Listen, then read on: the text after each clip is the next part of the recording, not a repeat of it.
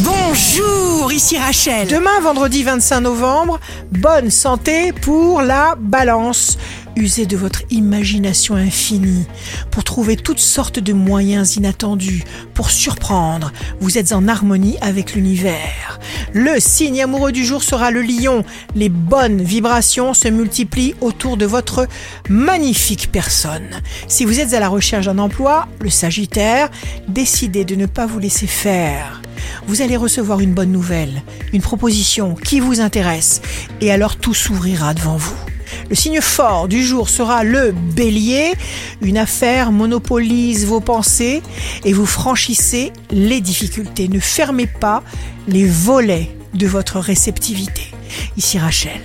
Rendez-vous demain dès 6h dans Scoop Matin sur Radio Scoop pour notre cher horoscope.